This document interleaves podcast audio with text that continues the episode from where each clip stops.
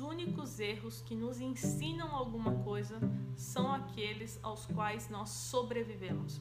Então, nesse momento, é importantíssimo que você coloque em primeiro lugar a proteção do seu capital, do seu patrimônio. Então, eu separei aqui três pontos para nós analisarmos, tanto nas ações que nós já temos, como nas ações que nós pretendemos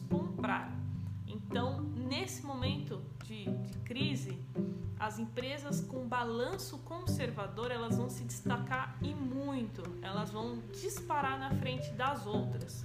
E eu separei aqui os três pontos é, que nós olhamos para ver se uma empresa tem um balanço conservador ou não. Então vamos lá. O primeiro é o índice de liquidez. Se esse índice de liquidez for acima de 1, quer dizer que a empresa tem uma folga entre as obrigações que ela precisa pagar e o capital.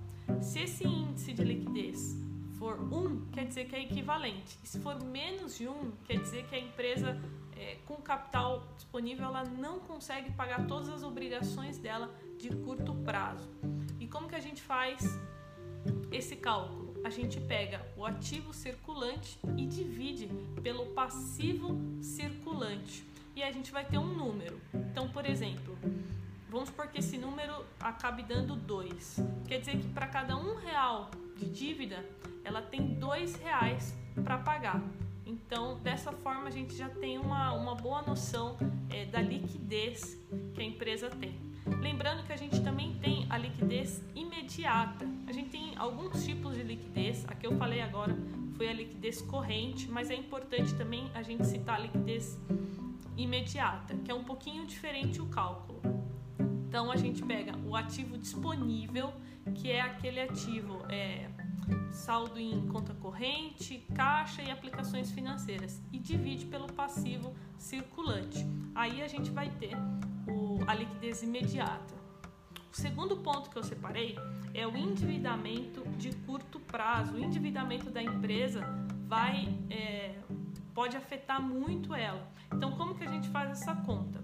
A gente vai pegar passivo circulante, que é aquele é, as obrigações de até 12 meses, e vai pegar a dívida total, que é o passivo circulante, e o não circulante, que é acima de 12 meses. E a gente divide um pelo outro. E aí vai dar uma porcentagem. Essa porcentagem é o endividamento de curto prazo da empresa, que é muito importante a gente saber.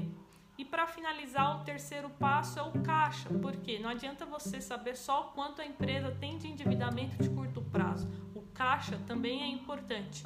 Então você é, pode pegar lá no balanço é, o, o, quanto a empresa tem de caixa e comparar com o passivo circulante, certo? Você fazendo todas essas análises, eu tenho certeza que você vai se sentir muito mais seguro é, nas suas escolhas.